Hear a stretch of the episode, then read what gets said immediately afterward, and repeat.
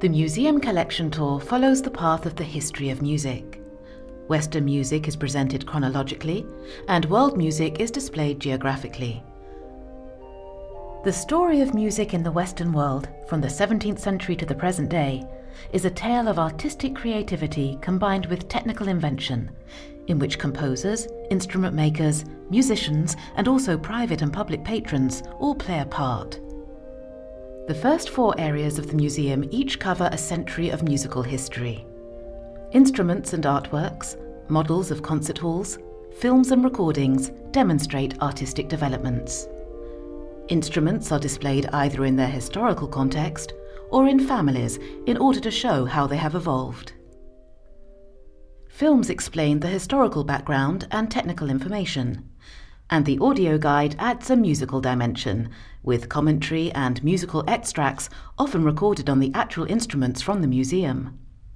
Pamphlets are available in each room beside the seating area, providing in depth information on selected topics.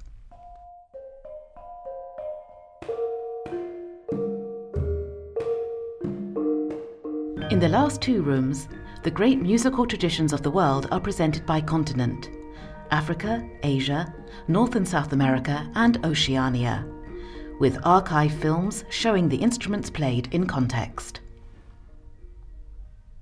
When the National Conservatory of Music was founded in 1795, the convention decided that a collection of antique and foreign instruments should be added.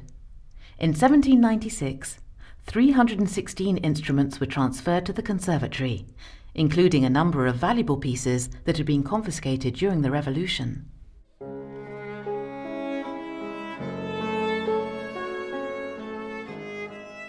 Originally, access to the collection was reserved for professional instrument makers, but very rapidly, music teaching took priority over conservation. As a result, only 12 of the original pieces remain, all in a very dilapidated state.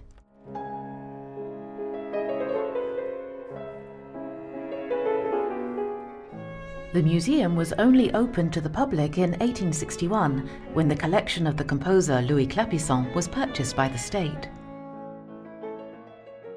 Later, important donations were made to enhance the collection, in particular by Paul Cesbron in 1934, and more recently by the heirs to Geneviève Thibault de Chambure, the renowned musicologist and curator of this museum from 1961 to 1973.